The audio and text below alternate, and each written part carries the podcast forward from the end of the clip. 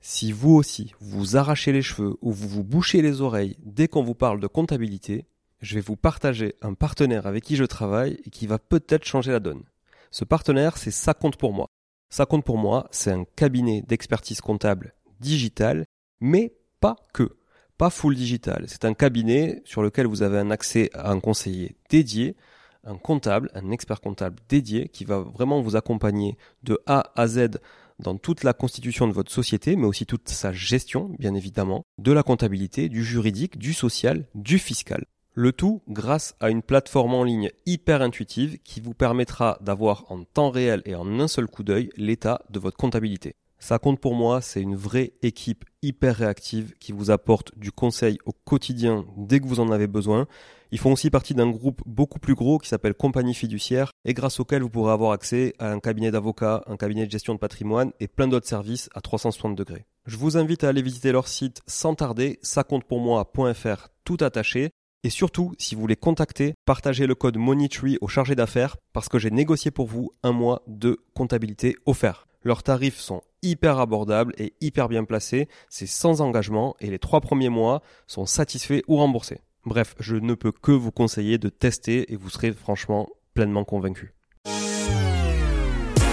Bonjour tout le monde et bienvenue sur Money Tree, le podcast qui vous parle d'investissement et de finances personnelles au sens large et sans tabou. Je suis Julien Calamotte, investisseur passionné et auteur du livre à succès S'enrichir grâce à l'immobilier. J'avais envie de partager ma façon d'investir, forcément, mais également de découvrir avec vous de nouvelles façons de faire fructifier notre argent. C'est pourquoi j'ai créé ce podcast pour y recevoir des invités qui nous partagent leur savoir et leurs expériences en toute simplicité. J'espère sincèrement que les échanges que je vais avoir avec l'invité du jour vont permettre d'enrichir vos connaissances autant que les miennes. Je vous souhaite une excellente écoute. Bonjour à tous, bienvenue sur cet épisode du mercredi avec un invité euh, encore différent aujourd'hui, mais que certains d'entre vous connaissent déjà et que moi je connaissais euh, bien avant de le recevoir sur sur le, le podcast Money Tree, puisque c'est quelqu'un qui m'a déjà reçu, euh, je sais pas, ça devait être en 2021 peut-être, sur un des premiers Finari Talk. salut Mounir. Salut Julien. Donc je reçois Mounir Lagoun, comme vous avez pu le, le lire sur la description de l'épisode d'ailleurs, le fondateur et le boss aujourd'hui de Finari. Finari, Finari ou on prononce comment au final? On prononce euh, comme on veut. Comme on veut, ça dépend de là où on se trouve. voilà, ça dépend du pays. Moi je dis Finari. Et euh, tu vois, je pensais avoir un nom très américain. Et quand on est allé aux États-Unis, les Américains, ils disaient euh, Finery. Finery, ok. Donc, euh, tu vois, moi je m'attendais à Finery, mais en fait, non, ouais, pas, du tout. Bon, Donc, moi je suis très français sur ça. Bon, bah, Finery, ok. Bon, bon franchouillard, ça marche. euh, bah, Mounir, je suis ravi de te recevoir sur le, sur le podcast parce que, comme je disais, tu, tu, tu m'as reçu et franchement, j'avais kiffé faire ce talk avec toi sur, sur l'investissement immobilier. C'était, euh, c'était pas les tout débuts de Finari, mais c'était quand même, euh, on était dans les early stage, on va dire, de, de, de Finari. C'était avant votre levée de fonds, c'était avant que, aujourd'hui, euh, voilà, t'es une grosse équipe comme ça. Hein. Je crois qu'à l'époque, vous étiez euh, juste peut-être trois ou quatre, mm. voilà, personnes. C'était très chouette. Je faisais partie des premiers utilisateurs et, et j'étais franchement euh, assez halluciné par l'outil à l'époque, qui aujourd'hui dix fois plus bodybuildé que ce qu'il était. Et je me suis dit qu'il fallait absolument qu'on partage ça aux oreilles de tous, euh, à tous les auditeurs et auditrices de, de Money Donc je vais te laisser peut-être te présenter d'abord et puis nous expliquer ce qu'est Fenari et pourquoi aussi tu as voulu créer tout ça. Bah top, bah, merci en tout cas de me recevoir. Et c'est vrai qu'on a, on a quand même pas mal échangé euh, depuis toutes ces années. Et je me souviens d'une anecdote, je sais pas si tu t'en souviens, mais nos premiers échanges, c'était parce qu'on venait d'implémenter les emprunts sur Finari. Mm. Et toi, tu avais plein d'emprunts euh, un peu, ouais, trop, bizarres avec euh, plein de trucs, des paliers, du prêt gigogne, des... et donc on avait débugué plein de plein de cas. Et, euh, oui, parce que je retrouvais pas les tableaux d'amortissement. Parce que t'arrivais pas à retrouver les mêmes valeurs. Et du coup, c'est vrai que, bah, en fait, concrètement, ton feedback de l'époque, il a profité à des dizaines de milliers de personnes depuis qui ont pu, bah, évidemment, éviter tout ça et avoir les calculs juste en automatique. En tout cas, c'était un plaisir et tu vois, c'est ce que j'aime chez Finari aussi, c'est euh, cette communauté qu'il y a autour, le forum. Alors moi, j'y suis plus suffisamment actif, tu vois, mais c'est vrai qu'il y, y, a ce forum, cette communauté qui fait évoluer le produit. J'ai l'impression de, de manière aussi importante que les devs que vous avez en interne, quoi. C'est vraiment le retour utilisateur et les besoins utilisateurs et c'est de ça que vous vous inspirez. Et, je trouve que toutes les boîtes devraient faire ça aujourd'hui, c'est-à-dire s'inspirer des utilisateurs avant d'essayer de pousser un service et d'en faire un flop, quoi. Exactement. Je pense qu'il faut, faut répondre à des problèmes, à des vrais problèmes. Il faut résoudre des problèmes pour les utilisateurs. faut demander aux utilisateurs quels sont leurs problèmes. Faut pas forcément leur demander la solution parce que des fois elles sont bonnes, des fois elles sont moins bonnes. Mais en tout cas, faut les impliquer dans le processus. Et c'est vrai qu'aujourd'hui, nos utilisateurs, c'est nos fans. Euh, et nous, on est fans de nos utilisateurs parce que on a créé un lien. Et il y a beaucoup de choses dans le produit qui sont directement inspirées de de ce qu'ils nous ont demandé. Et euh, peut-être pour expliquer ce qu'on fait et d'où on vient aussi. Donc Finari, c'est une application web et une application mobile qui permet de suivre tout son patrimoine de façon automatique et hyper simple. Donc concrètement, on va pouvoir connecter 20 000 banques et plateformes d'investissement, ajouter toutes les classes d'actifs, donc l'immobilier évidemment qui t'est cher, mais aussi euh, les cryptos, les métaux précieux, l'investissement en start-up que tu as peut-être fait. Euh, évidemment, ça c'est la partie active, mais il y a aussi la partie passif avec les emprunts, mais aussi euh, tes cartes de crédit. Mm. Et l'idée, c'est qu'on donne tout simplement une visibilité sur combien tu possèdes. Ça paraît bête, mais en fait, euh, dans la réalité, on a tous euh, utilisé des Excel euh, pour faire tout ça. Ou pas, on l'a pas fait du tout, encore pire. On allait sur une dizaine de sites, une quinzaine de sites différents pour aller voir combien on avait sur l'épargne salariale, combien on avait sur le compte courant, combien on avait sur le compte à l'étranger qu'on a peut-être encore. Mmh. Là, tout est consolidé et c'est sécurisé.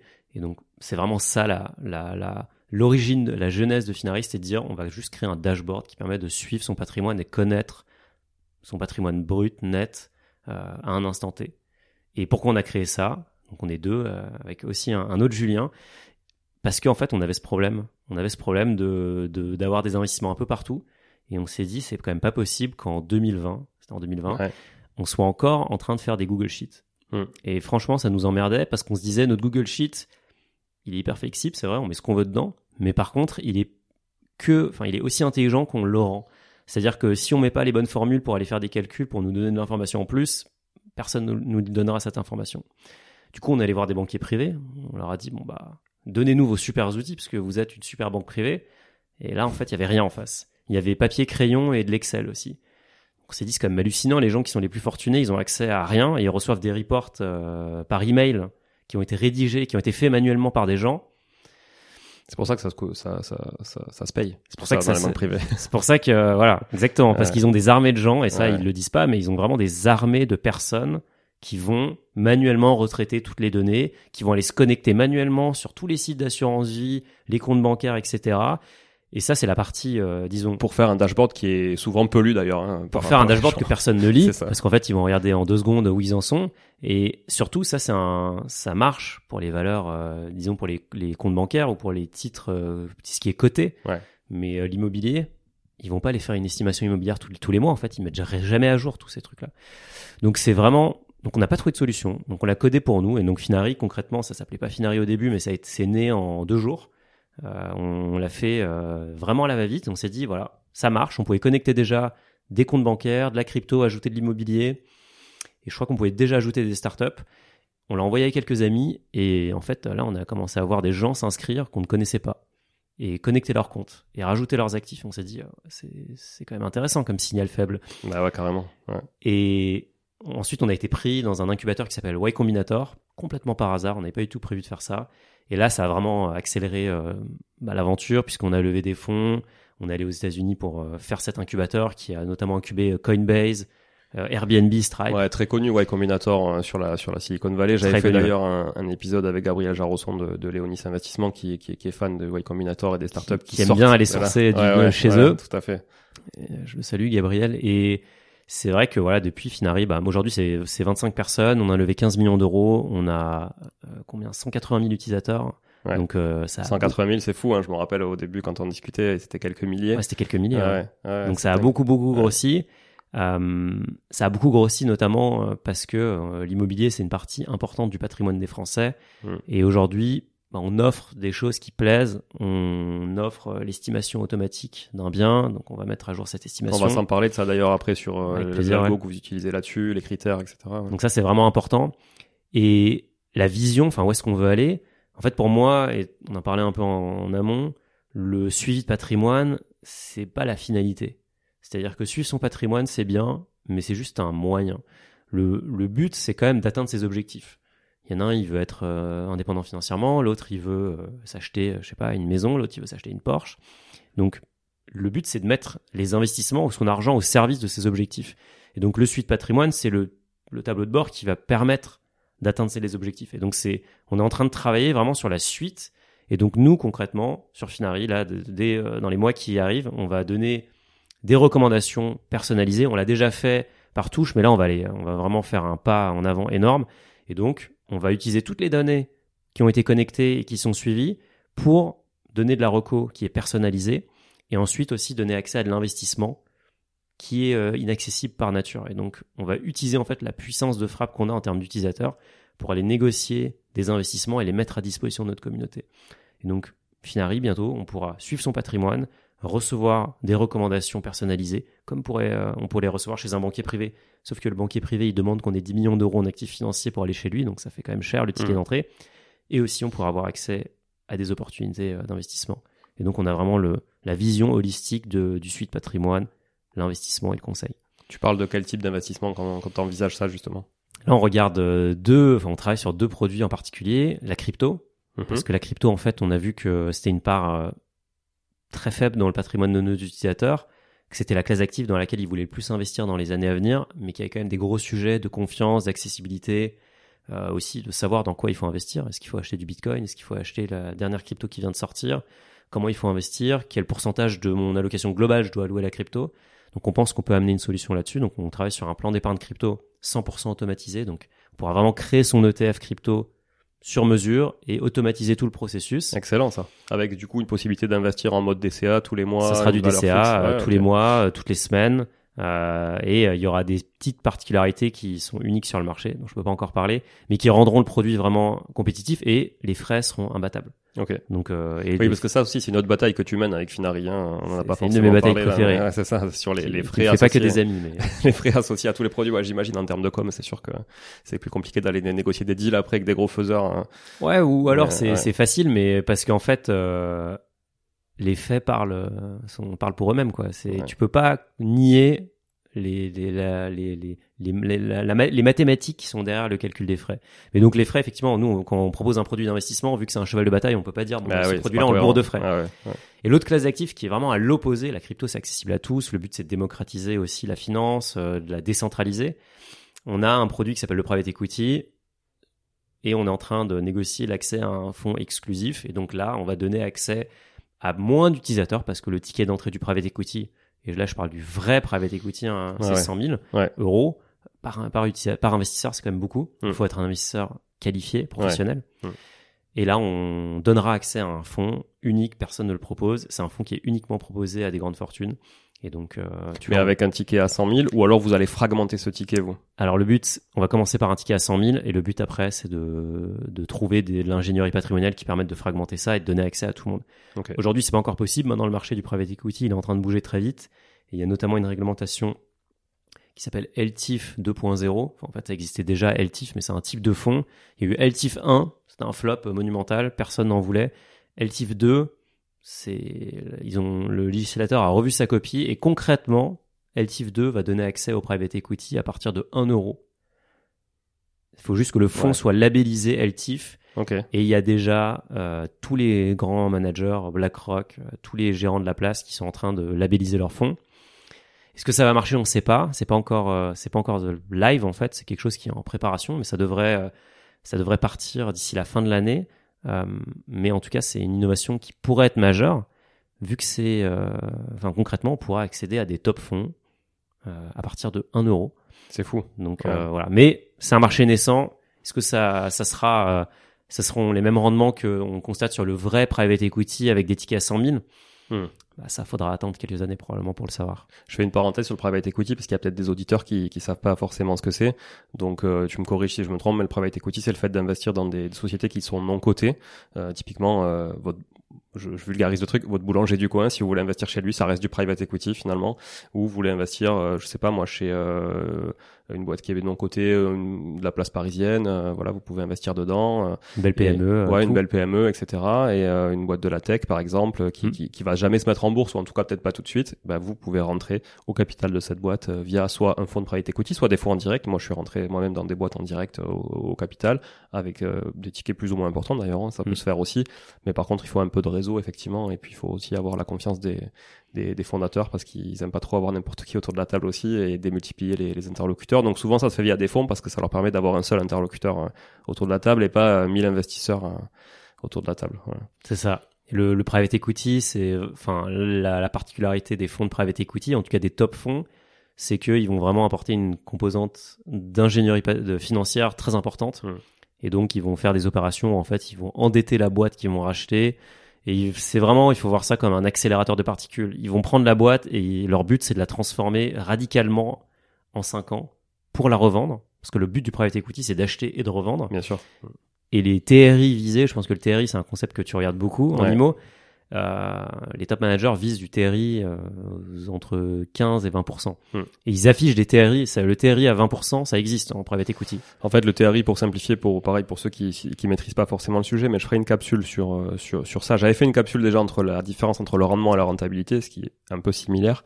Le, le TRI, c'est le taux de rendement interne et ça vous permet juste de calculer un rendement annualisé euh, à une horizon donnée en prenant en compte notamment tous les flux, mais également les plus-values latentes à, à, la sortie. Donc ça demande un peu de spéculation. Et voilà, parce qu'il faut se projeter. avoir des hypothèses. Voilà, mais vous pouvez le faire en IMO. Si vous achetez un bien à 100 000 et que vous prévoyez de le revendre 10 ans 150 000, bah c'est 50 000 de marge. Là, elles vont venir réintégrer un taux de rendement interne, qui n'est pas le cas si vous prenez que le, taux de rendement qui est très court-termiste, puisque vous prendrez que les loyers. Mais je vous invite à réécouter la capsule, je sais plus quel numéro, mais rendement vs rentabilité, mais c'est très intéressant. Et effectivement, ça te permet de comparer, bah, clairement, hein, euh, par exemple, euh, combien euh, de rendement tu as sur tes fonds propres en immobilier, par exemple, quand tu investis 50 000 dans un projet immobilier par rapport à si tu les investissais dans du private equity ou simplement sur ton PEA euh, sur un ETF. Quoi. Exactement. Et je pense que bon, le private equity, ça fait un peu rêver, tout le monde en parle en ce moment. Ce qu'il faut quand même prendre en compte, c'est que c'est une classe d'actifs qui est pas liquide, comme tu l'as dit, c'est une boîte privée, donc en fait, on peut pas euh, dire du jour au lendemain, bah tiens, maintenant j'ai envie de la vendre. Tu maîtrises pas ta sortie. Tu maîtrises pas la sortie. Ce qu'il faut quand même pas oublier, c'est que, et ce que je dis tout le temps, c'est que faut le patrimoine, il faut voir ça comme une pyramide. Une pyramide, on la construit pas en commençant en haut, on commence par le socle. Mm. Et donc on monte progressivement. Et la base d'une pyramide, c'est déjà de, gagner plus qu'on ne dépense. Une fois qu'on a ça, on a des finances saines. Ensuite, il faut se constituer un matelas de sécurité pour, euh, en cas de coup dur, pouvoir bah, parer euh, aux éventualités. Trois, six mois de dépenses, ça dépend en fonction de, de l'appétence au risque. Et après, la base d'une stratégie patrimoniale, c'est immobilier, et action. Et mmh. franchement, si on fait déjà ça, on peut monter un patrimoine à des millions, voire des dizaines de millions d'euros et jamais avoir besoin de faire du private equity. Le private equity, c'est l'apanage des grandes fortunes parce que, effectivement, ça rapporte beaucoup plus. Mais quelqu'un qui a quelques centaines de milliers et quelques dizaines de milliers d'euros, franchement, il n'a pas besoin de, de mmh. parler private equity parce que le TRI du marché action, il est énorme. On est sur du 9-10%. Depuis 100 ans, et en plus, c'est un marché liquide. C'est-à-dire le jour où on a ah envie de sortir du marché, on clique et on a le cash. Ça, c'est sûr. Ça, c'est, ça a une valeur, surtout dans un marché comme le, marché actuel, où la liquidité a quand même une prime. Ouais, c'est vrai, c'est vrai. Et si, c'est intéressant que tu mettes euh, effectivement l'immobilier dans la base de la pyramide, enfin une des bases en tout cas des fondations de la pyramide. Si on fait un focus justement sur l'immobilier, moi je vois bien ce que tu apportes avec Finari, mais peut-être pas tous les auditeurs. Est-ce que tu peux me dire ce que vous apportez pour un investisseur immobilier comme ceux qui nous écoutent ou comme moi, euh, avec Finari justement dans le, dans, dans le quotidien, quoi, et dans, mm. le, suivi? Alors on apporte plusieurs choses, d'ailleurs des choses qui, il y a beaucoup de choses qui ont changé depuis, euh, depuis qu'on s'est parlé là au tout début. La première chose, c'est que on va pouvoir suivre c'est bien sur Finari. Donc on va pouvoir dire, moi j'ai un bien à Toulouse, à telle adresse. Le bien, on va pouvoir donner toutes les caractéristiques. Donc c'est vraiment très précis, euh, l'étage, euh, la qualité de la cuisine, euh, l'état aussi de la salle de bain, des fenêtres. Et en fait, avec ça, nous on est plugué à un partenaire qui s'appelle Priceable. Priceable va nous donner une estimation hebdomadaire de la valeur de ce bien. Donc concrètement, on ajoute son bien à Finari et toutes les semaines, nous, on va aller vérifier la valeur marché de ce bien. La valeur marché de ce bien, elle est priceable, la calcule avec la base de données des notaires, mais aussi les tendances. Ils vont regarder les annonces. Ils ont un algo pour euh, lisser ça. Ils vont regarder les taux d'intérêt. Ils vont faire des estimations. Enfin, c'est leur popote, quoi. Ouais. C'est vraiment un outil euh, de pro à la base. C'est pas du tout. on est les premiers à l'utiliser euh, et à les mettre à disposition du grand public. Donc, en tout cas, on a la valeur en live de ces biens immobiliers. La deuxième chose qu'on fait, c'est qu'évidemment l'immobilier c'est du levier et donc on peut aussi ajouter ses passifs, donc ses emprunts sur Finari et on peut les lier. Donc on peut voir où est-ce qu'on en est en termes de remboursement du bien, remboursement de l'emprunt, quel pourcentage on détient vraiment euh, du bien. Vu qu'on a l'emprunt le, et qu'on sait aussi, parce que l'utilisateur peut renseigner si c'est un bien locatif, le loyer, les charges, etc. On peut calculer le TRI, le rendement. Enfin, Mm. En gros, on a vraiment son, son dashboard où on voit combien vaut le bien, quelle est la renta, quel est l'emprunt associé, où est-ce que j'en suis dans l'emprunt. On va aller plus loin parce qu'on va aussi bientôt regarder si l'emprunt, bah, en fait, c'est un bon deal. Est-ce qu'on peut renégocier l'emprunt? Est-ce qu'on peut renégocier l'assurance emprunteur? Je pense que c'est un truc que tu regardes pas mal parce que Ouais. il y a souvent des grosses économies. Ah, dans carrément. les- C'est, tu vois, sur un emprunt à 20 ans, euh, sur plusieurs centaines de milliers d'euros. Mm. Si c'est un- la- l'assurance maison de la banque, Mm. souvent c'est pas terrible. Donc, Ouais, euh, bah, t'es t'es souvent entre 0,35 et 0,40 sur une assurance quand t'as une trentaine d'années, euh, si c'est l'assurance euh, banque. ouais. Et puis si tu délègues, t'es plutôt à 0,10. Donc ça fait quand même Ça 0,3 fait, points que tu euh, peux gagner. euh. 30 points de base, ouais, euh, c'est, c'est, on parle de dizaines de milliers d'euros, tu vois, sur des, sur des gros emprunts, donc c'est, c'est intéressant. Un autre truc qu'on affiche, et ça c'est tout récent, c'est que euh, sur l'application, en fait, on peut voir le, le, l'étendue des prix dans la zone dans laquelle est notre bien. Donc on peut voir la valeur au mètre carré, euh, le prix au mètre carré de notre bien actuel, mais on peut aussi voir où est-ce que se situe le marché. Donc on va voir une fourchette concrètement de ce que euh, ce qu'offre le marché. On va aussi indiquer l'indice de confiance. Est-ce qu'on pense que l'estimation actuellement qu'on propose, bah, elle est fiable? Si c'est un bien à Paris ou à Toulouse dans une zone hyper dense, bien sûr qu'on est on est confiant. Si maintenant c'est à la campagne dans une rue où il y a trois maisons au kilomètre, bah, on préfère dire Ouais. qu'on n'est pas sûr. Hmm. Donc aussi, l'utilisateur pourra toujours mettre sa propre estimation parce que la réalité, c'est que, et tu le sais, l'estimation immobilière, c'est une science inexacte. Chacun sait au final mieux que n'importe quel algorithme combien vaut un bien. C'est sûr. Et on le saura de toute façon le jour où on le vendra puisque c'est l'acheteur qui nous dira qu'est-ce que le marché est prêt à payer pour ça. Et d'ailleurs, vous pouvez intégrer les prix de vente? Réels des biens. Par exemple, Ouais. si j'ai un bien en portefeuille sur Finari, demain je le vends, je peux dire à combien je l'ai vendu, ça, ça peut venir alimenter votre base? Alors, c'est un bon point. En fait, on va le récupérer puisque Priceable va récupérer la Sur transaction. Ouais, ouais. Et en gros, mécaniquement, ça profite. Mais par exemple, les bases euh, type DVF, euh, elles ont vois, un lag, ouais. C'est tr- c'est très long, quoi. C'est très long. Mais c'est pour ça que eux, Ouais. ils ont des deals avec des agences Ouais. pour que les agences leur remontent les, les, les, les transactions en Ouais, direct. co- comme meilleur agent, quand, comme meilleur agent. comme les Donc, agences en fait, partenaires. tout- tout- tout- tous ces tools, enfin tous ces prestataires ont la même technique, c'est de dire aux agences bon moi je vous donne de la data, mais par contre vous m'en donnez aussi. Mhm. Donc il y a une transaction, vous me la donnez tout de suite au lieu de que je la découvre dans la base de données des notaires Ah ouais. avec 9 mois de décalage. Ouais, parce que pour ceux qui ne le savent pas, euh, la base de données des notaires, elle est alimentée donc par les notaires, mais il faut que le bien soit passé en publicité foncière, euh, et ça peut prendre un an, un an et demi parfois, quoi. Donc, Donc, ça veut a- dire qu'il peut y avoir une grosse. Là, par exemple, aujourd'hui, là, comme on est dans une conjoncture un peu particulière, euh, les prix que vous aviez il y a six mois, c'est plus les mêmes que vous aurez dans six mois. Donc il y a eu de la grosse variation sur Finari. Ouais. Euh, les utilisateurs étaient très surpris parce qu'ils disaient mais attendez, euh, moi je vois encore des annonces à des prix euh, qui sont complètement survalorisés parce que je pense que les annonces se basent aussi sur les mauvais critères. Ouais. Là, nous on le voit clairement, il y a une baisse des prix dans certaines zones, il y a aussi une hausse des prix dans d'autres zones qui sont très très quali. Mm. Mais euh, en tout et pour tout, on est plutôt sur la fin d'un marché très haussier euh, plutôt que sur une accélération. Là, on sent quand même l'effet des taux chez nos utilisateurs. Par contre, ce qu'on voit aussi, c'est qu'on ne voit pas vraiment de ralentissement, d'envie de faire des projets immobiliers, mais les gens ont plus de mal à avoir des crédits. Et les taux ont énormément augmenté. Il y a un an ou deux, euh, tout le monde avait des taux à 1, Ouais. 1,5 max. Aujourd'hui, euh, les, les taux, les emprunts qui rentrent en ce moment sur Finari, c'est du 3%. C'est du Hmm. 3, 3,5, et donc ça a plus rien à voir. Et tu vois, je l'ai calculé pour pour des clients qu'on accompagne. Là, j'ai, je, je calcule, je fais beaucoup de simulations et j'ai calculé euh, que grosso modo, si tu empruntes sur 20 ans, euh, ça te coûte aujourd'hui à peu près 100 euros de plus par tranche de 100 000 euros. 100 euros de plus par mois par tranche de 100 000 euros. Donc, t'imagines ta mensualité, elle passe de peut-être 400 à 500, quoi. Mm. Tu vois, c'est c'est quand même monstrueux, quoi. Ça veut dire que si tu as eu un cash flow à 100 à 100 pour- à 100 euros sur ce bien-là, aujourd'hui, il est juste absorbé juste par l'augmentation des taux.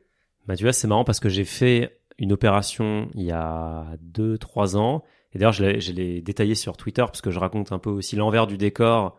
Euh, je pense que tu le fais tout le temps de ce qui est vraiment l'immobilier. D'ailleurs, on en avait parlé à l'époque et je regardais ton Instagram, ça me faisait rire parce que Ouais, tu ouais. montrais la réalité de bah oui, c'est des galères tout le temps, Ouais. tout le temps des Ça me problèmes. fait pas toujours rire, moi, mais c'est ça. Ouais, ça, Non, fait- si, en vrai, ça je dépend. tu- mais en tout cas, ça me faisait, ça me faisait, ça me faisait, ça m'interpellait parce que je me disais, tiens, enfin quelqu'un qui dit. D'ailleurs, on en avait parlé. Tu m'avais dit que bah, euh, évidemment qu'il y avait tout le temps des problèmes avec des locataires et tout, mais en fait, le but c'était aussi d'avoir un parc important pour pouvoir compenser. Et donc, j'ai fait le calcul de me dire, qu'est-ce qui se passe si j'emprunte aujourd'hui pour la même opération Et ben, en fait, on passe d'une opération cash flow positif à une opération euh, où je dois mettre de ma poche. Ouais. Est-ce que ça change fondamentalement le, le deal? Pas vraiment, je pense, parce que euh, quelque part, je profitais du levier, Hmm. mais c'est plus la même opération. Faire une opération cash flow positif Bah, maintenant, sera plus long en fait parce ça que le capital sera remboursé de manière euh, voilà plus plus longue qu'effectivement. exactement. Disons que si tu arbitres à 10 ans, ben oui, tu auras moins de remboursé de t'auras remboursé moins de capital que si que si tu arbitrais à 10 ans euh, un bien Exactement. que t'as acheté il y a deux ans quoi. Exactement. Et en plus, si tu ajoutes à ça une, dans ton calcul de TRI que en fait le, le prix de l'immobilier il va plus trop augmenter, Ouais, ouais. ça commence à devenir un peu plus Ça serré. plus l'effort d'épargne que tu fais qui vient s'ajouter aussi En dans plus, tes flux, euh, en plus. tes flux négatifs. Ouais. Et Ouais. donc du coup, c'est et ça c'est vraiment un truc qui est intéressant. Et tu vois, on, on en parle beaucoup sur la communauté. Et franchement, je le dis tout le temps. Et d'ailleurs, toi, tu l'avais très bien expliqué durant le talk qu'on avait fait. C'est qu'il n'y a pas de solution magique. Si Mm. tu veux faire de l'immobilier rentable, bah il faut que tu ailles transformer un bien. Ouais. Et si tu mets un intermédiaire qui va t'accompagner, bah bien sûr que tu auras moins de rentable, mais en même temps Mm. tu travailles moins. Ouais. Donc si tu veux faire l'immobilier le plus rentable, ce que tout le monde veut faire, tous les primo-investisseurs veulent faire l'opération la plus rentable du siècle, Ouais. bah ok, mais il faut que tu sources le bien toi-même, il faut que tu fasses les travaux toi-même, il faut que tu fasses euh, le, le locataire toi-même, il faut que tu le trouves, faut que tu que tu prennes le risque d'aller dans une ville où c'est pas forcément En très plus. tendu, donc tu as plus de risques de d'illiquidité à la sortie, plus de risques de vacances locatives aussi, plus de risques de typologie des locataires euh, un peu moins sexy. Enfin, tu vois, ça va souvent aussi avec. Hein. C'est c'est tout un, exactement, c'est tout, tout est lié. Et c'est souvent ce qu'on dit. Tu vois, il y a, ce qui est assez intéressant, c'est que on pense que le marché, surtout le marché action, il est un peu, euh, il est un peu euh, fou, quoi. Il fait un peu n'importe quoi. Les prix, on sait pas trop si c'est vraiment réel. Mais non, en fait, le marché, il est hyper efficient. Hmm. Donc, si le marché immobilier aujourd'hui, il price un bien à 200 000, bah, c'est probablement parce que c'est la vraie valeur, parce que en gros, c'est ça la, c'est ça la réalité du marché. Ouais. Et donc, le marché est très efficient. Par contre, en immobilier, je pense qu'il y a une prime à l'expertise qui est énorme. Oui. Et en plus, on a la chance quand même. Tu vois, c'est marrant parce que j'étais avec un ami mexique, enfin fran- franco-anglais, mais qui vit au Mexique, qui vient de s'acheter sa maison. Et il me demandait c'est quoi le- les taux en France en ce moment. je lui disais 3, il me disait mais c'est 3, c'est génial. Moi j'emprunte à 10. Mais oui. J'emprunte à 10 dans un pays en plus qui a une monnaie instable, etc. Donc faut quand même pas oublier. Et en plus c'est taux variable. Ouais. Donc faut pas oublier que nous on a quand même, même à 3, un système de taux fixe qui est magique. Si on a un CDI, ou même si on n'a pas de CDI, c'est plus difficile, mais on peut quand même s'enrichir. Donc c'est un levier, c'est un ascenseur social incroyable. Mais il n'y a pas de recette magique, et franchement, il n'y a pas de recette magique dans aucun investissement. C'est si on veut euh, s'enrichir en bourse, bah, ça va prendre du temps. Hum, si on veut, oui, on peut faire x100 en achetant une action, mais c'est hyper spéculatif, on peut non, tout perdre. Donc Ouais. en fait, c'est tout est une question de mesure. Et je trouve que la communauté Finari, du coup, c'est un bon endroit pour le voir ça, parce que on, on a beaucoup de gens qui viennent poser des questions, qui ne connaissent pas grand chose, qui vont, qui, on sent qu'ils cherchent un peu la martingale, la formule magique, et les réponses, c'est toujours, il n'y a pas de formule magique.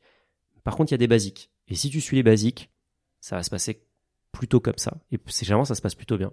Mais c'est ce qui est intéressant dans la communauté Finari, c'est que tu vas pouvoir échanger avec des mecs qui ont des millions d'euros de patrimoine net, Mhm. d'autres qui ont peut-être juste que quelques dizaines de milliers, mais qui utilisent quand même l'outil parce qu'ils ont une appétence, tu vois, à la gestion de l'épargne, à l'investissement, etc.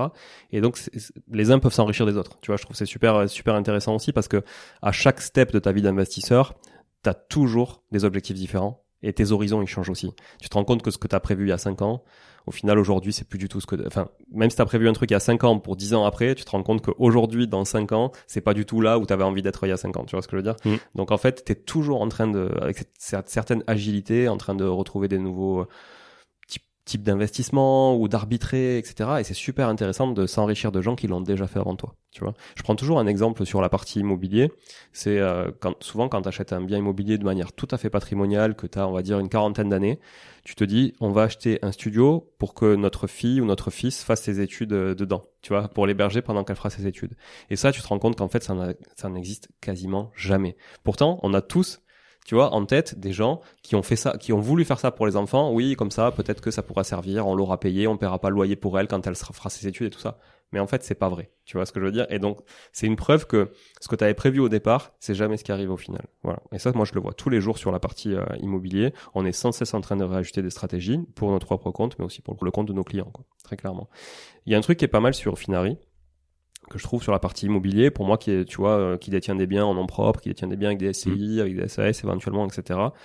C'est de pouvoir fragmenter tout ça maintenant dans l'outil, ce qui n'était pas le cas effectivement au tout début. Pas du tout. Euh, mais c'est normal. Hein. Le, le but c'est que l'outil soit évolutif parce que s'il avait été super puissant au départ et qu'il se passe plus rien après, c'est pas non plus euh, l'essence même d'un outil. hein, qui on aurait mis trois ans à le sortir, tu vois, au lieu Ouais, de voilà. trois jours. Déjà, et puis qu'est-ce que vous apportez après comme évolution aussi, tu vois Ah bah rien. euh, voilà. Et surtout, on n'aurait pas su qu'il fallait faire ça. Parce Mm. que c'est toi qui nous a dit, moi j'ai besoin de ça. Et en Ouais. fait, quand il y a 1000 personnes qui disent la même chose, tu dis, ouais, c'est un signal fort. Ouais. Plutôt que de te dire dans ta petite chambre, en fait, euh, moi j'ai tout compris au marché, voilà ce que veut le marché. Mais en fait, ça, c'est une grosse boîte. Ils sortent le produit, c'est un flop parce qu'ils ont parlé à personne. C'est exactement Tu regardes ça. les banques, Ouais. euh, que la- ce qu'elles sortent comme produit, c'est Ouais. Orange Bank. Regarde Orange Bank. Ils se sont dit, on va refaire une banque, on va expliquer aux petites euh, startups comment on fait une banque, euh, une néobanque. Ben, résultat, c'est un flop à des mi- qui a coûté des milliards parce que ils ont jamais parlé à un utilisateur. Hmm. Ils ont jamais posé la question, qu'est-ce que tu veux en fait? Donc ouais, pas mal d'évolution depuis, Ouais. depuis le début. Mais ça c'est très chouette, tu vois. Moi j'ai donc j'ai créé euh, j'ai créé un pool famille, tu vois. Mhm. Donc il y a ma femme qui détient des biens en nom propre, il y a mon fils qui détient des parts sociales de la. SCI, euh, il y a moi qui suis là, puis il y a- il y, a aussi une consolidation famille parce que c'est intéressant, Bien tu sûr, vois, ouais. en- de consolider au niveau famille parce que souvent quand quand tu investis en famille, c'est quand même un objectif commun, tu vois, avec des horizons, des objectifs communs. Et je trouve ça super chouette parce que tu peux voir vraiment quel est l'enrichissement de chaque personne et aussi du pool d'investisseurs qui est euh, dans, dans ta famille. Et ça je trouve ça hyper chouette, c'est hyper fluide sur l'application, ça se gère super bien les, les parts de détention, etc. Et tu vois, je trouve que c'est vraiment un gros point positif pour euh, l'investisseur immobilier que je suis. Et je pense que je suis pas le seul à trouver ça cool, quoi. C'est sûr. C'est sûr et c'est ça me fait très plaisir que tu le dis et je le dirai je le répéterai à l'équipe je leur demanderai d'écouter le podcast voilà.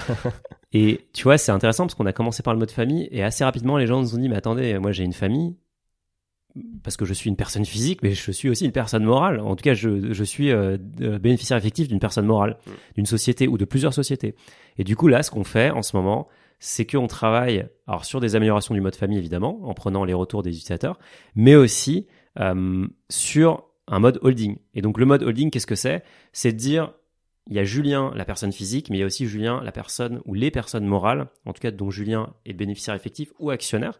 Et du coup, l'idée, c'est à terme d'avoir vraiment le schéma patrimonial global pour que tu puisses tout voir d'un coup. Donc, qui a quoi en direct, en indirect, euh, et en plus de ça, que tu puisses sortir des rapports, et ça, on n'en a pas parlé tout à l'heure, mais je voulais te le dire.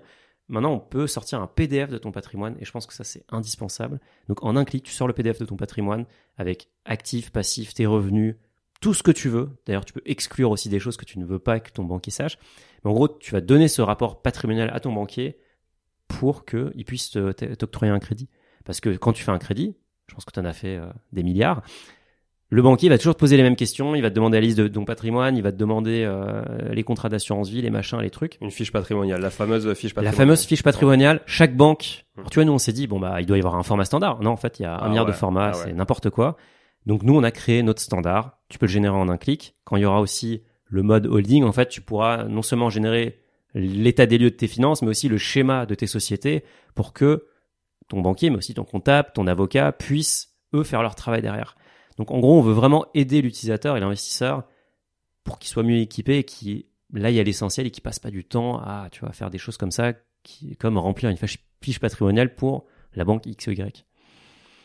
Ça, c'est vraiment génial parce que, euh, d'ailleurs, sur le talk, j'avais partagé mon, mon organigramme, tu vois, qui a pas mal Ouais. évolué encore euh, depuis. avec, qui a euh, beaucoup interpellé. voilà. Alors je pense que l'organigramme de Julien Kelamotte, tu vois, on, me, on me le demande à peu près trois fois par jour, donc c'est incroyable. Même maintenant encore, hein, c'est un truc. Mais euh, euh, ouais, mais il a, il a évolué. Je pourrais te le mettre à jour si tu veux. mais bah, c'est chiant sur YouTube. On peut pas trop mettre les vidéos. non, mais, mais partage sur euh, notre communauté. ouais, ouais. Ça serait trop marrant. Mais euh, voilà, après bon, en tout cas, ça, ça ne concerne que moi. Hein, je veux dire, c'est mon truc. Hein, c'est pas, je suis ni fiscaliste ni juriste, etc. Mais euh, en tout cas, je, je- voilà, j'ai construit ça. Et non, mais la fiche patrimoniale, honnêtement, c'est vraiment une plaie à chaque fois que tu veux. En fait, ils s'en servent, clair. ils s'en servent pour prendre des, des, des cautions personnelles, hein, évidemment, sur les prêts. C'est surtout ça qui les intéresse, voir quel est le patrimoine net, euh, ton ton flot de ton flot de revenus, etc. Et euh, en fait, à, comment ils vont pouvoir se rémunérer s'il y a un défaut de paiement, c'est surtout ça. Exactement. Euh, mais effectivement, tu vois, là, j'ai encore envoyé une fiche patrimoniale à une banque euh, que j'avais faite sur une autre banque. Mais il n'y a même pas le logo de la banque, tu vois. C'est parce qu'il y a, il y a des banques qui mettent même pas leur logo. Je me dis, ah oui, non, mais il nous faut, re- il faut refaire la fiche euh, Ouais. avec notre fiche parce que sinon, après, euh, on n'est pas à l'aise avec ça et tout. Ouais, mais comment les gars En fait, il faut juste que vous envoyez un truc. Après, vous vous débrouillez. Au pire, vous faites la ressaisie. Mais euh, tu vois, c'est C'est pénible. C'est chiant. Bah, ouais. c'est pas une relation client en fait. Ils savent que toi t'es demandeur du crédit, donc ils ont quand Ouais. même une position de force. Tu vois, moi j'ai testé avec euh, ma propre banquière. Je lui ai dit voilà, moi je veux un crédit. Elle a dit ok, fiche patrimoniale. J'ai dit non non, on va tester le, le nouveau truc que je suis en train de développer. Ouais.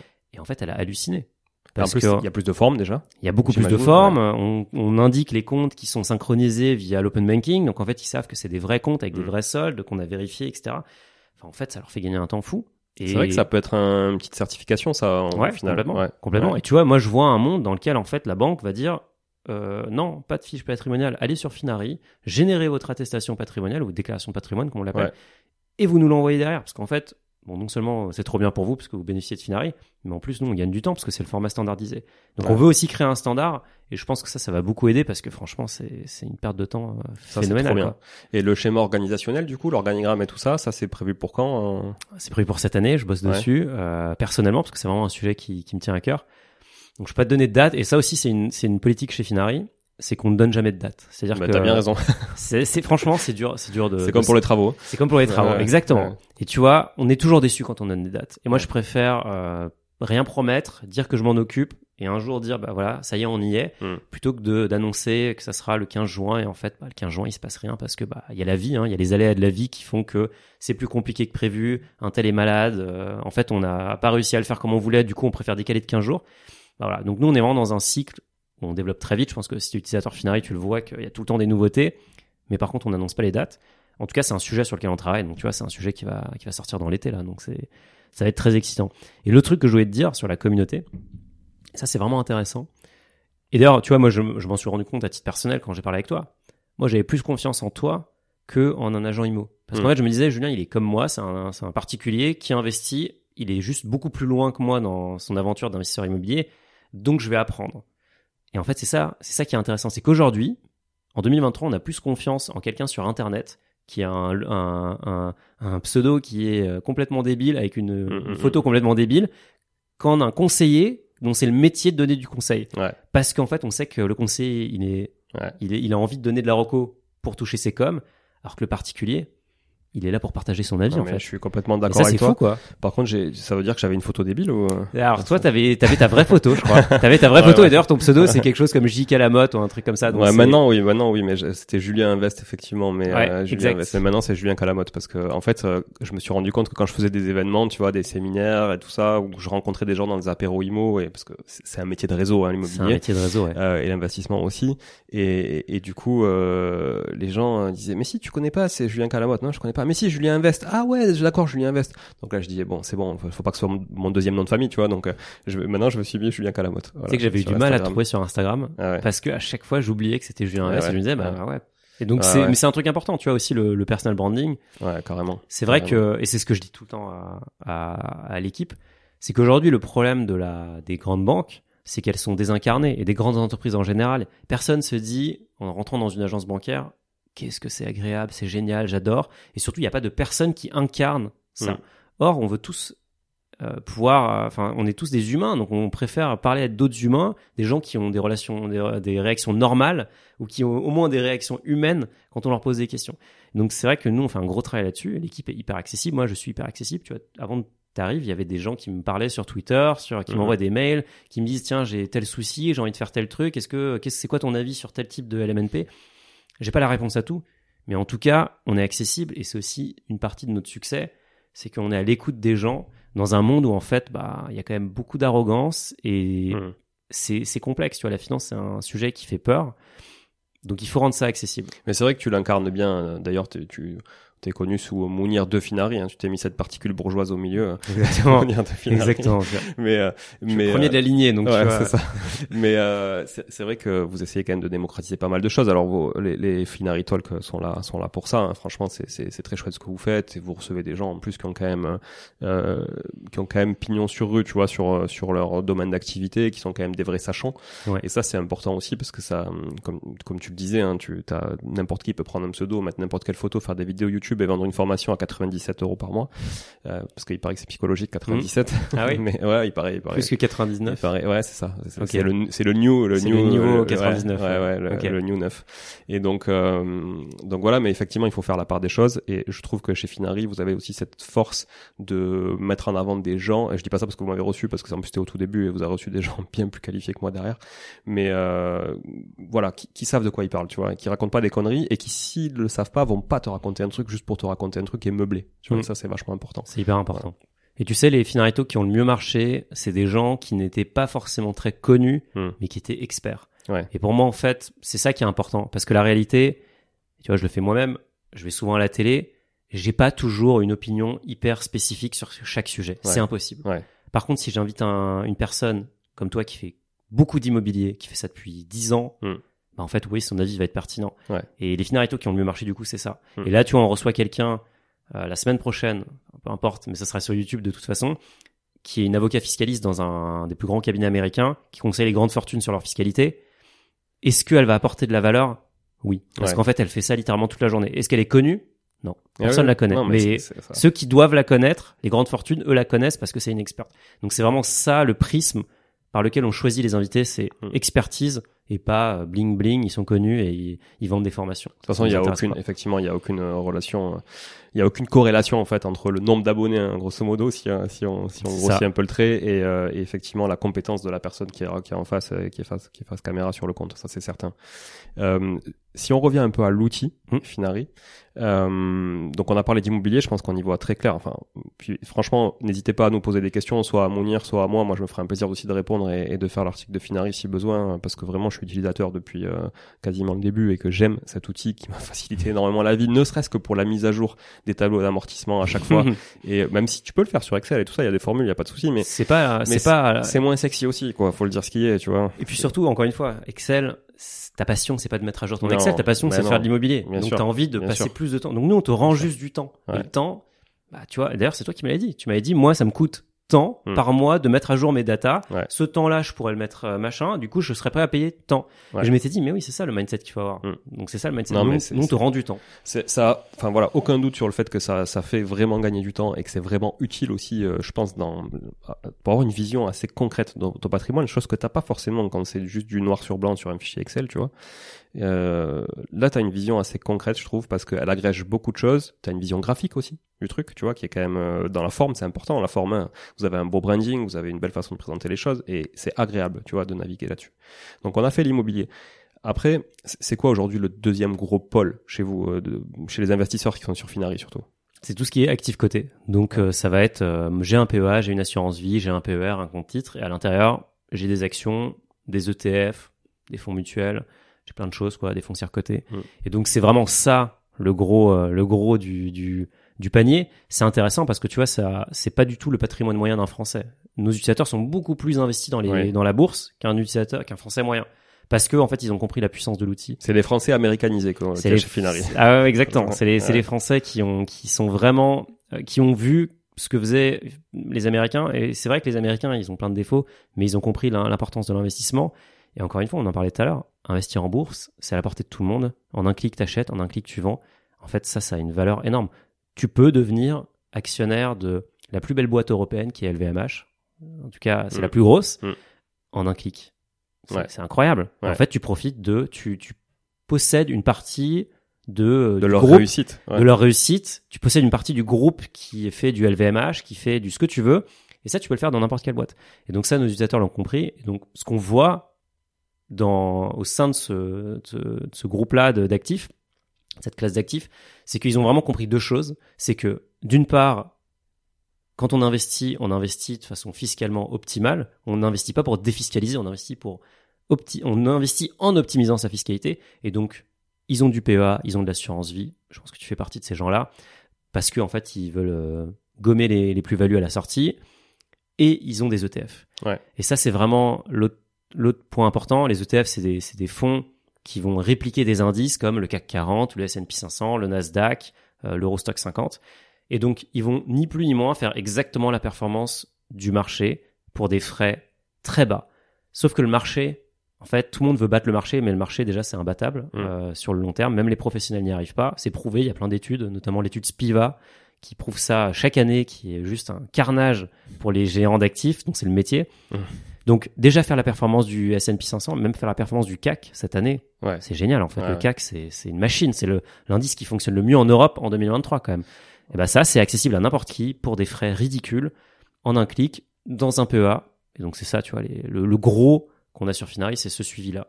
On en a parlé avec dans un épisode avec Edouard Petit, d'épargnant Le pape des ETF, lui, il est, voilà, il est à fond là-dessus. Effectivement, on a fait un, vraiment un sujet spécifique ETF. On en a parlé aussi sur la gestion pilotée avec Yomoni, mm. euh, avec Sébastien. Et, euh, et, et, du coup, c'est vrai que l'ETF, c'est vraiment un, un, sujet très accessible pour qui veut investir en bourse sans y connaître euh, grand-chose.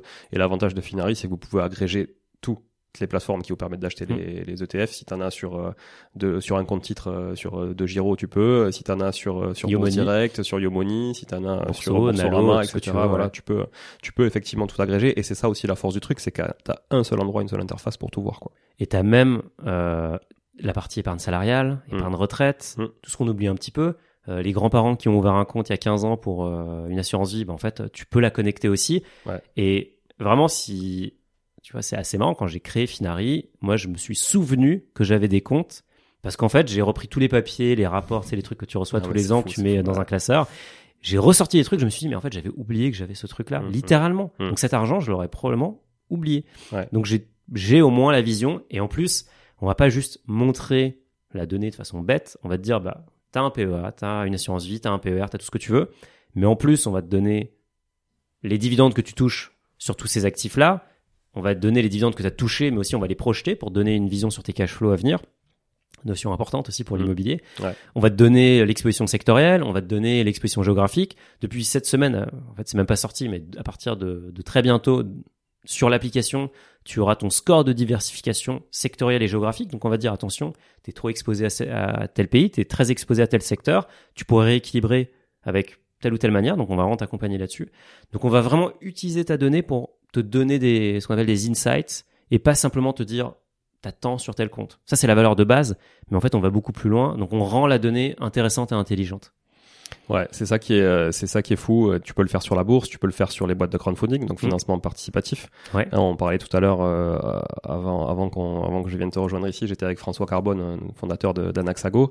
Moi, j'ai travaillé beaucoup avec WeSeed aussi, et tout ça, toutes ces plateformes, c'est, vous les, vous les agrégez, euh, vous sûr, les ouais. agrégez aujourd'hui. Donc, tu peux aussi avoir une visibilité sur bah, toutes tes obligations que tu as, Tous les projets. financement participatif et tous les projets qui vont avec.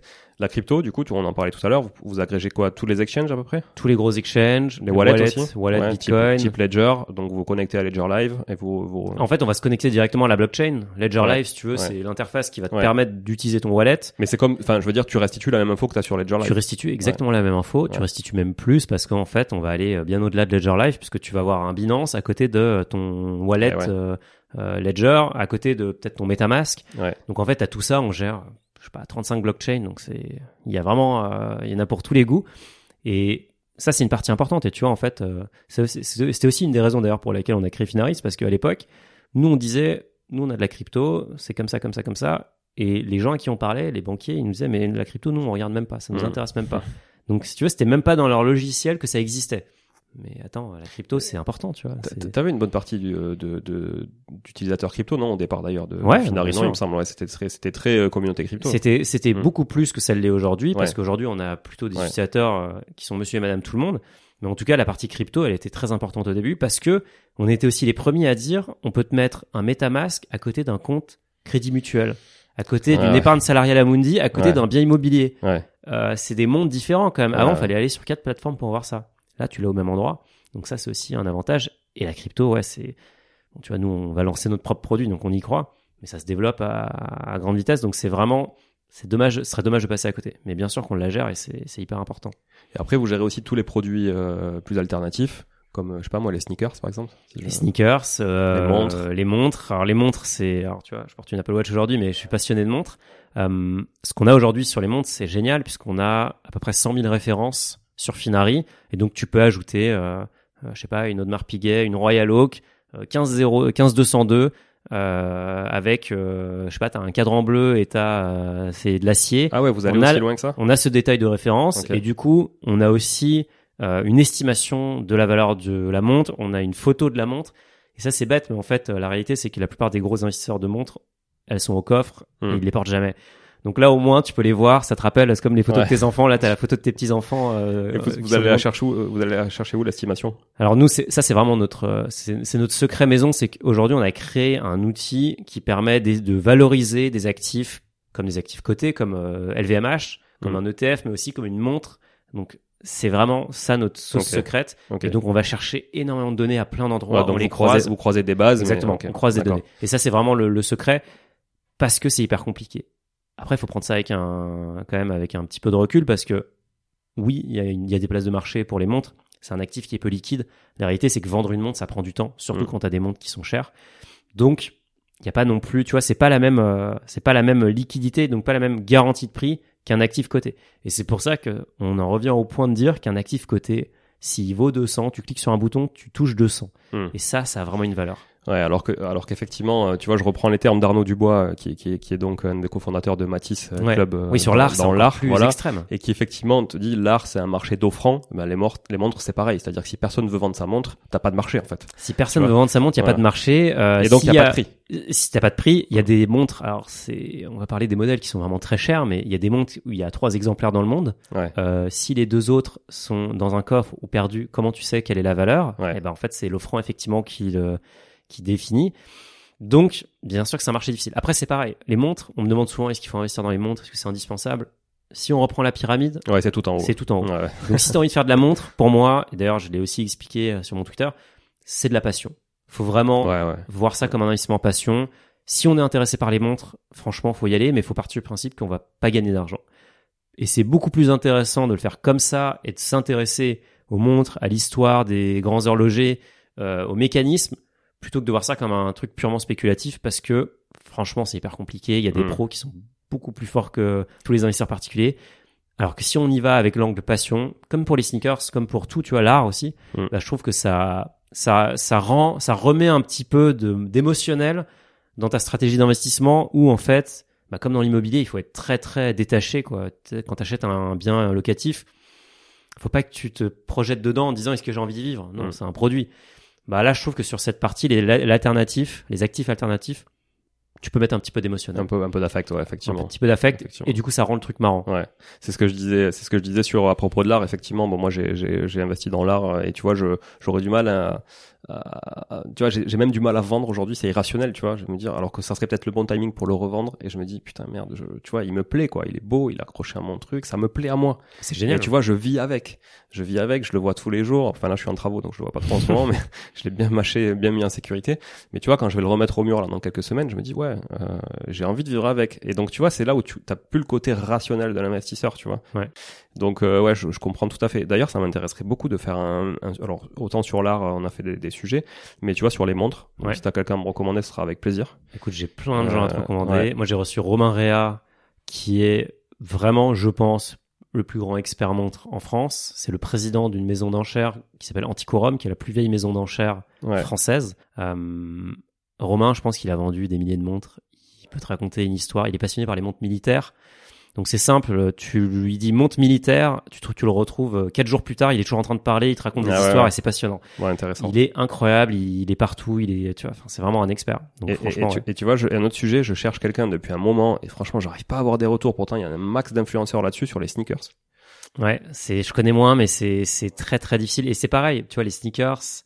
Ce qu'il faut quand même voir dans tous ces marchés, c'est que, et les montres, j'ai eu la chance de voir un peu l'envers du décor, notamment euh, via des gens comme Romain, mais aussi en allant directement dans les enchères, en Ouais. allant dans les grandes ventes à Genève. Parce que t'es passionné de ça. Parce que je suis passionné par ça, parce que j'ai des amis qui sont passionnés, qui sont beaucoup plus riches que moi aussi, et donc ils ont des moyens.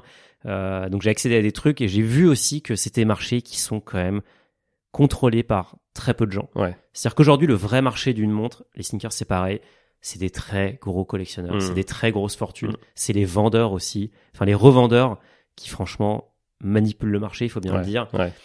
Donc, euh, tu vois, typiquement les sneakers, je me souviens que quand les Dior euh, Jordan étaient Mm. sortis, bah, je connais des gens, en fait, ils avaient déjà une allocation sûre parce que juste ils dépensent 200 000 euros par an chez Dior depuis Ah ouais, 20 ans. Donc Ouais. forcément, ils les appellent, ils leur disent, vous en voulez une. Ouais, c'est comme les Birkin chez Hermès euh, pour les sacs. C'est euh, pareil. ça. Donc en fait, ces gens-là, tu vois, c'est quand même eux qui contrôlent le marché. Donc faut toujours prendre ça quand même avec un peu de recul et faut se dire, on reste un petit poisson Mm. où il y a dans une mare où il y a des requins ou des baleines qui peuvent, comme la crypto d'ailleurs aussi, hein, Ouais. qui peuvent vraiment faire bouger les prix dans un sens ou dans l'autre. Mais ce qui est sûr, c'est que si on y va avec le truc euh, passion, franchement, c'est hyper Oui, c'est intéressant. l'investissement plaisir, clairement. C'est un investissement plaisir. Clairement. Et tu vois, Ah toi, ouais. tu, tu dis que ton tableau, euh, t'as pas envie de le vendre, mais c'est Mm. trop bien. Mm. Parce que concrètement, moi, j'ai aucun affect vis-à-vis de mes ETF. Je m'en fiche. Ouais, ouais. Je, c'est purement financier. Mais par contre, effectivement, euh, heureusement que je peux contrebalancer ça. Parce que sinon, et c'est aussi un peu le message sur Finari, c'est que oui, il faut optimiser, mais il faut quand même rester rationnel. C'est-à-dire que tu peux pas tout optimiser. C'est-à-dire, si tu as envie d'investir dans des sneakers, c'est d'avoir 2% de ton patrimoine là-dedans. Est-ce que c'est la meilleure décision financière? Probablement que non. Hmm. Est-ce que tu as quand même envie, tu devrais quand même le faire? Oui, parce qu'en fait, t'es un humain, donc euh, Ouais, si c'est écoute-toi. si c'est ton kiff et que t'aimes ça, évidemment. Voilà, évidemment, exactement. ouais. Donc faut pas non plus se limiter pour ça. Faut se laisser une poche. Tu vois, souvent, moi je dis aux gens, vous faites votre PEA, votre assurance vie, dans laquelle vous mettez que des ETF et vous allez chercher vraiment euh, la performance Du long terme. du long terme. Par contre, prenez-vous un compte titre dans lequel vous allez acheter les actions de Mhm. boîtes qui vous plaisent. Ouais. Et tu vois, moi j'ai une stratégie toute simple, hein, c'est que j'achète les actions des entreprises dont je suis client. Ouais. J'adore euh, tout Mais- ce qui est Apple. Bon bah voilà, je suis actionnaire Même, Apple. même approche que toi. Voilà, mais tu vois, mais c'est une approche Ouais. qui est hyper rationnelle. D'ailleurs, j'ai acheté des actions de Finari. Exactement, bah, tu vois, c'est encore mieux. Bientôt côté en bourse, j'espère. Mais franchement, c'est une bonne approche et c'est un petit peu ton sas de décompression. Et donc ça, on le voit vraiment qu'il y a beaucoup de nos utilisateurs qui ont 90% de leur poche action, c'est du l'investissement long terme, purement financier. Mais après, ils, ils peuvent pas s'empêcher quand même d'avoir un petit peu de total, air liquide et, Ouais, et des actions où ils font du stock picking pour aussi se faire plaisir. Ouais, c'est une belle conclusion, je pense, sur la partie action. Ça, c'est clair. J'aimerais bien, pour finir l'épisode, tu vois, que tu nous parles un peu de, justement, la projection Hmm. de l'investisseur via Finari sur son patrimoine de main et ses objectifs de vie. Ouais, ça c'est une partie importante parce qu'en fait, euh, ce dont on se rend compte, c'est que l'utilisateur, quand il va connecter son patrimoine, la première question qu'il va se poser, c'est où est-ce que j'en suis? Est-ce que ce que je fais actuellement, c'est la bonne stratégie Mm. Donc tu vois, sur ça, on est en train de bosser vraiment et on va notamment utiliser l'IA pour faire un- un- une analyse hyper profonde et te dire concrètement, voilà où t'en es, voilà ce que tu pourras améliorer, voilà les points forts, voilà les points faibles de ton patrimoine. Après, une fois qu'il a fait l'état des lieux, il veut se projeter effectivement. Et donc là, la réalité, c'est qu'il y a des modèles mathématiques qui te permettent d'aller faire des simulations qui sont hyper précises. Est-ce qu'elles correspondent à la réalité? Non, c'est basé sur des données passées, donc tu peux pas euh, assumer que c'est, enfin, tu peux pas partir du principe que ça va se passer comme ça. Par contre, c'est la meilleure approximation qu'on a parce que c'est quand même la réalité euh, des 100 dernières années. Et donc c'est vrai qu'on a mis, on a créé plusieurs fonctionnalités autour d'un modèle qui s'appelle le Monte Carlo qui va utiliser les données passées pour projeter ton patrimoine dans le futur. Et donc on a notamment euh, fait un, outil qui permet de calculer si on va atteindre l'indépendance financière, si oui, à partir de quel âge, euh, combien on pourra dépenser tous les mois, etc.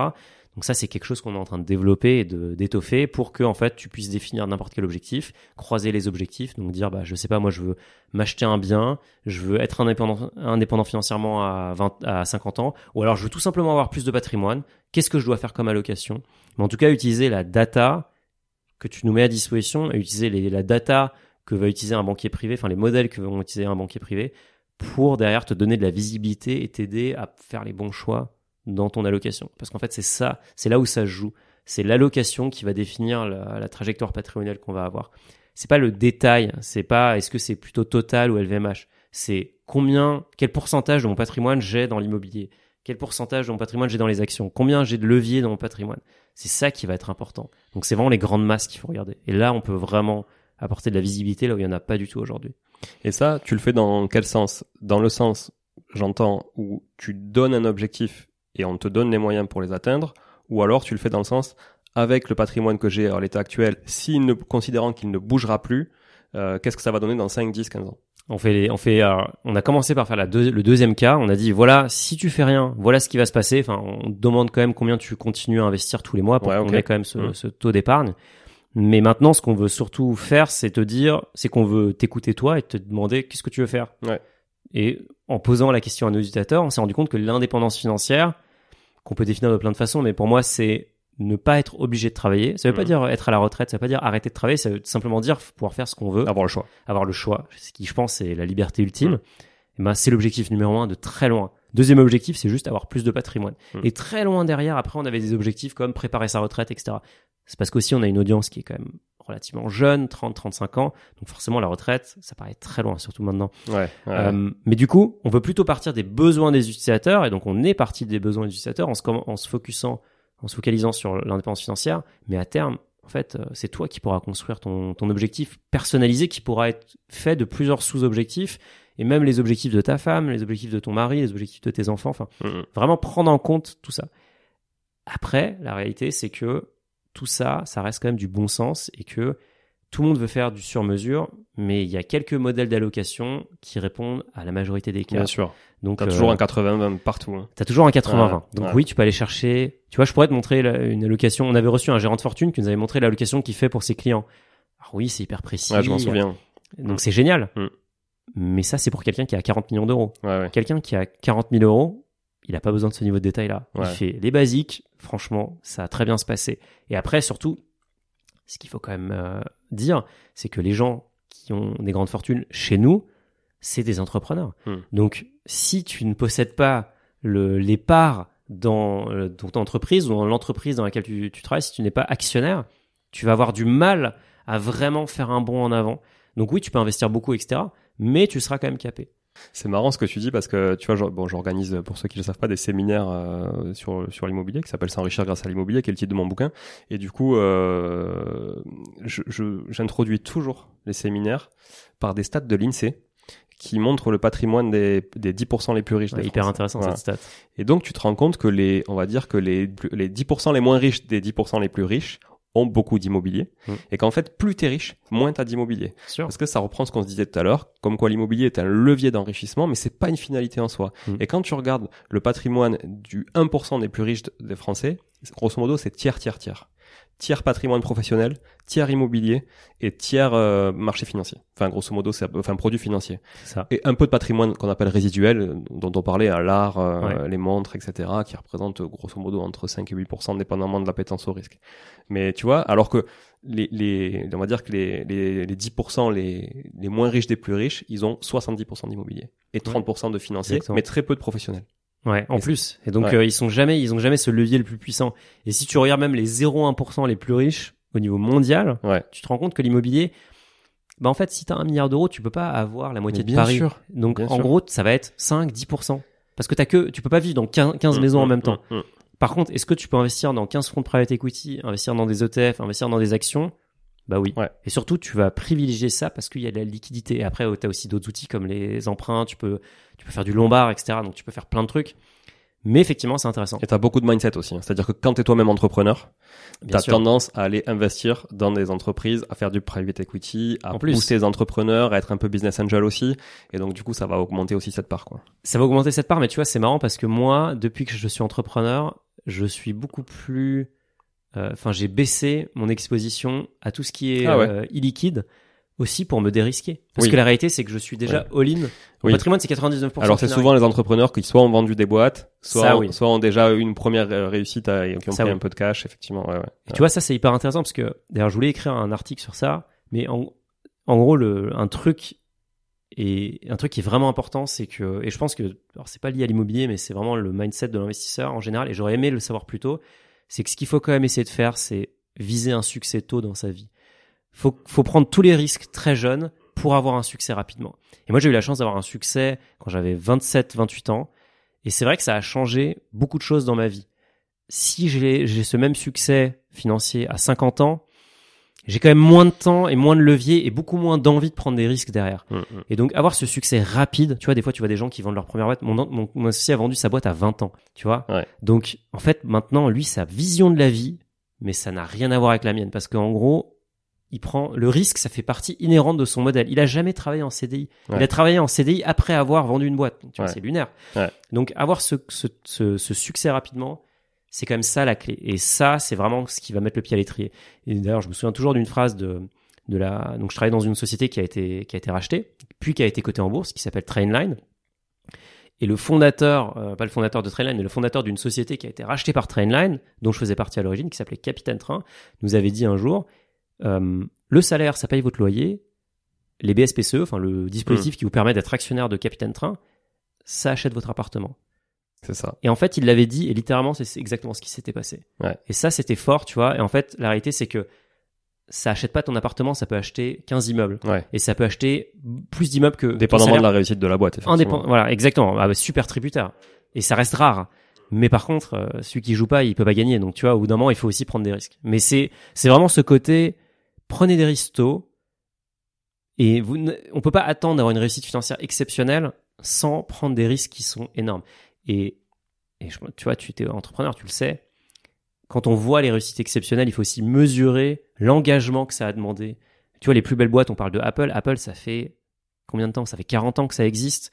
Ça a failli couler 50 fois. Ils ont pivoté 1000 fois. Bah, Combien, aujourd'hui, c'est- combien de fois ils ont douté? Combien de fois ils ont douté? Tous les jours. tout, tout le temps, tu vois, et même encore maintenant, ils ont, Ouais. ils ont des doutes. Ouais. Donc c'est aussi ça, et ça, franchement, ça tu peux pas le faire avec les actions, tu peux pas le faire avec Mm. l'immobilier. Ça c'est juste toi qui dois être maître de ton destin et piloter ta boîte. Maintenant, c'est pas pour tout le monde et c'est pas du tout un, jugement, mais c'est ça la réalité. C'est si on veut vraiment faire le grand gap en termes de patrimoine, le meilleur, le meilleur, la meilleure façon, c'est encore d'être maître de son temps et de mettre son temps, euh, de l'utiliser pour créer sa propre richesse avec sa boîte, quoi. profit, ouais. pour son Mm. propre profit. ouais. Ouais. Belle conclusion en tout cas sur cet épisode qui était hyper riche. Franchement, j'ai super kiffé l'échange. Merci euh, vraiment Mounir, c'était super Julien. chouette. Euh, je pense que tout le monde est chaud pour aller sur Finari maintenant. Bah, j'espère. Est-ce qu'on leur euh, dédie un petit code promo? Bah, carrément. Ouais. Avec plaisir. Ok. Tu peux nous en dire un peu plus? Alors écoute, ce qu'on va faire, c'est qu'on va faire un code promo euh, Monitry Ouais. et on va on va offrir 20% sur euh, l'abonnement annuel. Ok. Pourquoi il y a un abonnement sur Finari? Je pense que c'est important. C'est que vos données elles vous appartiennent. Moi, je fais pas de pub. Moi, je vends pas les données à des tiers et je, je vous envoie pas des emails pour vous proposer des abonnements téléphoniques à, à 15 euros par mois. Moi, je voulais communiquer sur tes 180 000 utilisateurs. Je peux pas du coup. Tu, tu peux, tu peux, tu peux. Mais du coup, tu vois, moi, je fais pas. J'ai, en fait, j'ai envie de vraiment faire un business où nos intérêts sont alignés. Ouais, ouais. Donc, on s'est dit, qu'est-ce qu'on fait? Ben, on fait un abonnement. Si t'es content du produit, tu t'abonnes parce que tu débloques toutes les fonctionnalités. Tu vois, tu parlais tout à l'heure de la possibilité de voir sa famille, etc. Bah, ça, c'est une fonctionnalité premium. Et donc, en s'abonnant, en fait, on fait grossir Finari. C'est aussi quelque chose qui est lucratif pour nous. Donc, ça nous permet de réinvestir. On réinvestit 100% de notre chiffre d'affaires dans le produit. Et notre but, c'est de faire un, un géant européen. Donc 20% pour les utilisateurs et pour enfin pour les auditeurs, pour tes auditeurs Donc, avec le code code, Monitry, Monitry tout attaché. sur notre version web. Tout attaché, Tout attaché. sur la version web pour vous inscrire. Après, évidemment, vous téléchargerez l'application. Vous pouvez même choisir la couleur de l'icône. Euh, Exactement. ah non, ça c'est pour tout. Ouais, c'est pour les premiums. ça c'est pour ça dépend de, de nombre de parrainages que tu as fait mais toi vu que tu es actionnaire, Ah oui, tu as coup, une icône qui est spécifique. ok. Et c'est combien l'abonnement par an? C'est 120 euros par an. Ok. Moi, je le paye euh, sans regarder en fait. Donc c'est pour ça que je. je. Bah t'as raison. Bah, moment, ça ça veut souvent dire qu'on devrait augmenter le prix.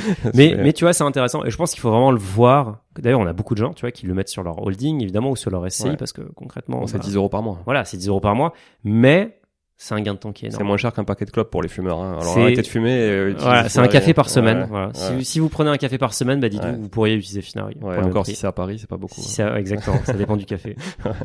Ok, bon merci en tout cas euh, vraiment Mounir. Donc si vous voulez aller sur euh, retrouver Finari déjà, vous pouvez vous abonner à leur page Instagram.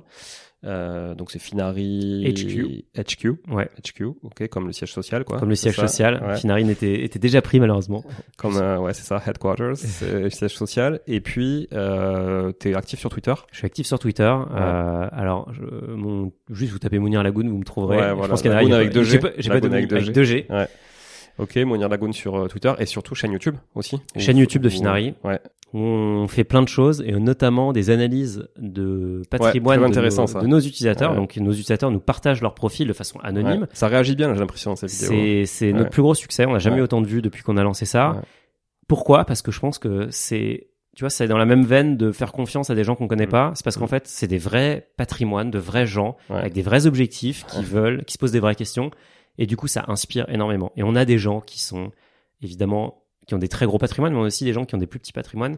Et tout le monde apprend dans l'histoire. Donc ouais, franchement, sur la chaîne YouTube, on en met toutes les semaines en ligne. Et donc ça, c'est vraiment vraiment cool. Bon, vous apprendrez plein de choses. En tout cas, moi, je suis toutes les aventures de Finari. Vous avez bon compris que j'avais euh, participé à la levée de fonds aussi, je crois. Il y a combien 1000 personnes? Il y a 1000, 1000 personnes qui sont, 1000 utilisateurs qui sont devenus actionnaires et c'est aussi, on a battu le record européen de vitesse Ouais. pour lever 2 millions d'euros. On a fait tomber les serveurs de- du partenaire par Ouais, lequel on est passé. On a déclenché une espèce de furie totale. Et il y a beaucoup, beaucoup de boîtes qui ont depuis lancé des levées sur le même modèle, comme Conto. Là, il y en a encore Mm. plein qui lancent en ce moment. Donc, euh, ouais, on a, on a été, on a été vraiment les premiers en France à utiliser cette nouvelle réglementation qui permet de lever des fonds euh, avec des montants conséquents via ses utilisateurs. Et ouais, ça a été un beau succès. Et on compte réitérer l'opération. Donc, euh, notre prochaine levée de fonds, on veut associer à nouveau nos utilisateurs pour qu'ils puissent bah, être encore plus, enfin, encore plus alignés nos intérêts avec les leurs. Ben, restez connectés en tout cas pour tout ça. Merci encore Mounir. Euh, Merci, trop cool. merci à tous d'être là aussi parce que c'est vous qui faites le succès de ce podcast. On est de plus en plus, enfin vous êtes de plus en plus nombreux et donc on est de plus en plus nombreux tous ensemble euh, chaque semaine. Euh, merci. Partagez cet épisode parce que je pense qu'il va être utile à beaucoup beaucoup de personnes autour de vous. Partagez-les sur vos réseaux sociaux, mais partagez-les aussi à un dîner de famille avec un rendez-vous. Avec des amis, euh, un apéro IMO, ce que vous voulez. euh, voilà, c'est très intéressant. On a parlé de Finari, mais on a surtout parlé aussi euh, d'allocation en matière d'investissement. Et ça, c'est très intéressant pour tout le monde. Merci pour la valeur que tu nous as délivrée, Mounir, aujourd'hui. À très vite à tout le monde. Ciao, ciao, merci. Salut Julien. Bon, si vous êtes là, c'est que vous avez écouté jusqu'au bout et a priori, l'épisode vous a plu. Si c'est bien le cas, n'hésitez pas à le partager autour de vous, Notez ce podcast sur Apple Podcast et Spotify en laissant un commentaire 5 étoiles. Je ne vous le répéterai jamais assez, mais c'est grâce à vous que ce podcast vit aujourd'hui et peut continuer de vivre en vous proposant un contenu toujours plus qualitatif. Merci encore, je vous retrouve très vite sur un nouvel épisode de Money Tree. En attendant, je vous souhaite la meilleure des réussites dans vos projets et un bon enrichissement. À très bientôt.